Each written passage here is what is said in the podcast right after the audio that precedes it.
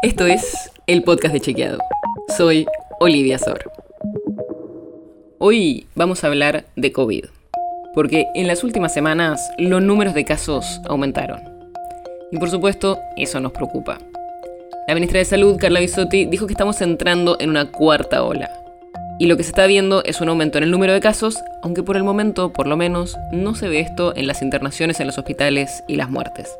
Y hay varias posibles razones para esto. La llegada del frío, que hace más incómoda la circulación de aire, los nuevos linajes de la variante Omicron, que son más contagiosos, y la relajación de las medidas de protección son todos factores que pueden estar ayudando en este aumento. Y acordate que las políticas de testeo y de difusión de los datos cambiaron mucho en los últimos meses, ahora se dan de manera semanal, y que es posible que muchas personas que tienen COVID piensen que es gripe y no se hagan el testeo.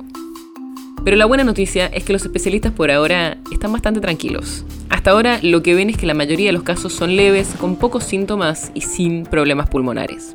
Y por supuesto, la gran diferencia entre lo que estamos viendo ahora y lo que veíamos hace un año o dos son las vacunas. Así que hablemos de eso. Hoy más del 80% de la población del país tiene por lo menos dos dosis de la vacuna contra COVID-19, pero muchos menos tienen la tercera dosis o la dosis de refuerzo y ya hay recomendaciones de una cuarta dosis para algunos grupos. La razón por la que se necesitan es porque la efectividad de las vacunas va bajando con el tiempo, sobre todo frente a Omicron. Pero esta efectividad se puede recuperar con las dosis de refuerzo, y así podemos estar mejor protegidos frente a esta cuarta ola. ¿Quiénes se tienen que dar la cuarta dosis? En una primera etapa, el personal de salud de todas las edades, las personas de 50 años o mayores y las personas mayores de 12 con inmunocompromiso.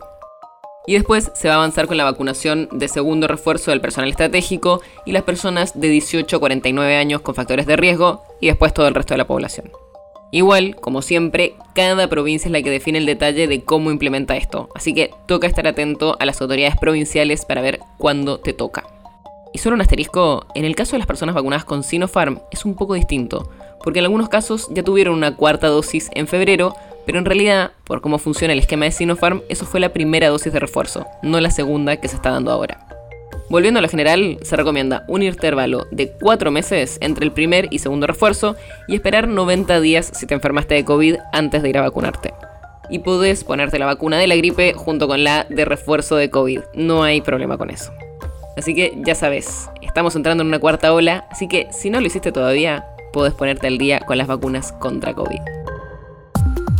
Si quieres saber más sobre esto y otros temas, entra a chequeado.com o seguinos en las redes. El podcast de Chequeado es un espacio en el que de lunes a viernes te contamos qué de lo que escuchaste o circuló es verdadero o falso. Y te traemos datos para que puedas entender mejor las noticias. Si tienes una idea, algún tema del que te gustaría que hablemos en un próximo episodio, escribinos a podcast.chequeado.com. Y si te gustó este episodio, seguinos en Spotify o en tu app de podcast favorita y recomendanos a tus amigos. Es una producción de Chequeado, producción colaboración con Posta. La producción está a cargo de Martín Slipsuk y Sebastián Chávez, y la edición es de Nacho Garteche. Yo soy Olivia Sor. Hasta mañana.